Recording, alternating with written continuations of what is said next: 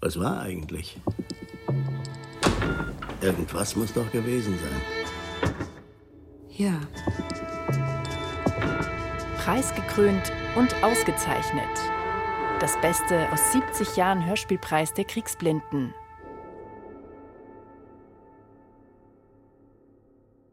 Verehrte Gäste, zur Verleihung des 55. Hörspielpreises der Kriegsblinden darf ich Sie im Plenarsaal des Bundesrates begrüßen und Sie ganz herzlich willkommen heißen. Die blinden Laienjuroren sind zweifellos die Besonderheit dieses Preises. Kriegsblinde weisen demgegenüber wohl keine Besonderheit auf. Der Hörspielpreis der Kriegsblinden hat sich schon nach wenigen Jahren ein außerordentlich hohes Ansehen erworben und es bis heute behalten. Er kann es auch noch weiter behalten. Und zwar unabhängig davon, wie lang es noch Kriegsblinde sein werden, die als Laienjuroren den Preis mitbestimmen. Er kann und sollte mit anderen blinden Juroren fortgeführt werden. Ich sage das gerade heute ganz bewusst, weil ich weiß, dass ein Mitglied des Präsidiums des Deutschen Blinden- und Sehbehindertenverbandes hier anwesend ist. Doch zurück zur Gegenwart.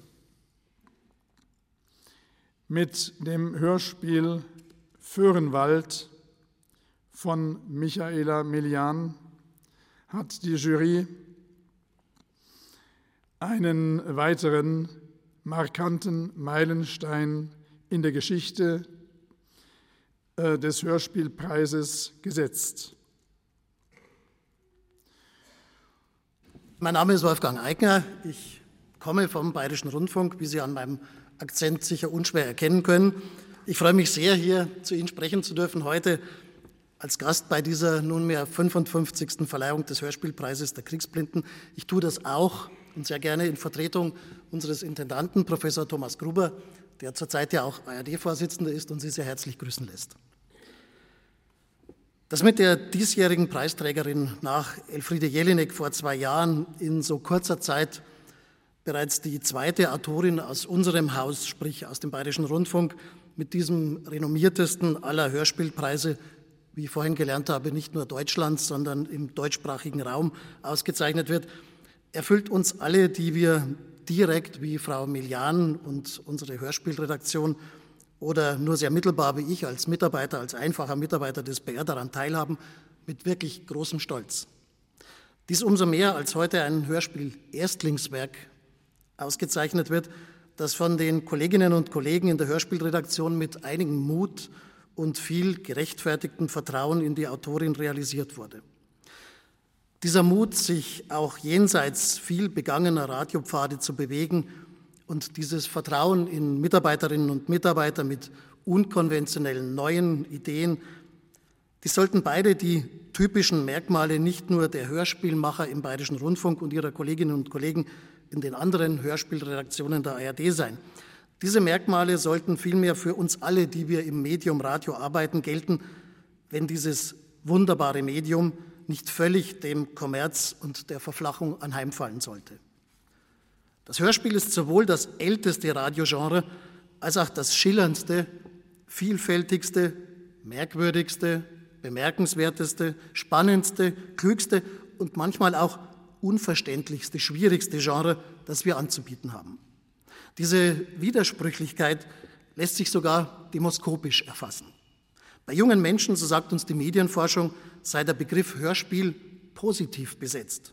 In der Tat gibt es eine überaus lebendige junge Hörspielszene, freie Produzenten, zahlreiche Internetseiten, ganze Netz, Hörspiel-Communities, wie man sagt, die zusammengenommen alle zeigen, dass das Hörspiel lebt, dass es einen Bedarf gibt, sich mit diesem klassischen Radiogenre, sich mit dieser ältesten Radiokunst auseinanderzusetzen. Aber, um auf die Widersprüchlichkeit zurückzukommen, das demoskopisch feststellbare positive Image des Hörspiels schlägt sich leider nicht mehr beziehungsweise noch nicht wieder in der Währung nieder, die für die Kollegen vom Kommerzradio so unverzichtbar und für uns andere auch nicht völlig außer Acht zu lassen ist, in banaler Reichweite. Ich finde, man darf sich mit diesem Zustand nicht so ohne weiteres abfinden. Man muss sich auch im öffentlich-rechtlichen Minderheitenradio auf die Gratwanderung begeben zwischen der demoskopischen Messbarkeit, natürlich oft nur innerhalb einer eng definierten Zielgruppe und der Kompromisslosigkeit, die neue, experimentelle, junge Kunst nicht nur im Radio ausmacht. So eine Gratwanderung hat meines Erachtens für unser Medium den Reiz, über das Hörspiel, über diese junge Hörspielszene auch ein neues Publikum zu gewinnen und so dem Genre Hörspiel eine Perspektive zu geben. Es sollte doch möglich sein, in die zugegeben sehr hermetische Medienwelt der jungen Menschen einzudringen, am besten einen Speicherplatz auf ihrem iPod zu erringen, auf ihrem Rechner mit Computerspielen zu konkurrieren und dem jüngeren, ohnehin interaktiv geschulten Publikum vielleicht auch die Möglichkeit zu geben, sich selbst einzubringen, teilzunehmen am radiophonen Prozess. Auf Seiten der Verantwortlichen in den Hörspielredaktionen braucht es deshalb neben dem längst geübten, und Sie wissen, wovon ich spreche, neben dem längst geübten Umgang mit dem klassischen Repertoire und der fraglos wichtigen Pflege des arrivierten und akzeptierten Autorenstamms vor allem auch offene Ohren für neue, ungewöhnliche Projektideen, die eine eigene Art Aufmerksamkeit auf sich ziehen, im Radio, aber womöglich auch jenseits der Grenzen dieses Mediums. Wir beim Bayerischen Rundfunk in unserer Hörspielredaktion sind diesen Weg schon ein gutes Stück gegangen. Neben allen anderen Spielarten des Genres Hörspiel, denen im Bayerischen Rundfunk traditionsgemäß breiter Raum gegeben wird, spielt das Experiment, das Neue bei uns eine gewichtige Rolle mit all den erwähnten Risiken, die damit verbunden sind, aber auch mit allen Chancen, die eine aufs rein konventionelle ausgerichtete Hörspielproduktion nicht böte. Apropos Chancen, zum Beispiel die Chance Föhrenwald, die Michaela Melian auf so beeindruckende Art und Weise wahrgenommen hat, dass die Jury des Bundes der Kriegsblinden sie jetzt gleich mit dem Hörspielpreis der Kriegsblinden auszeichnen wird. Vielen Dank.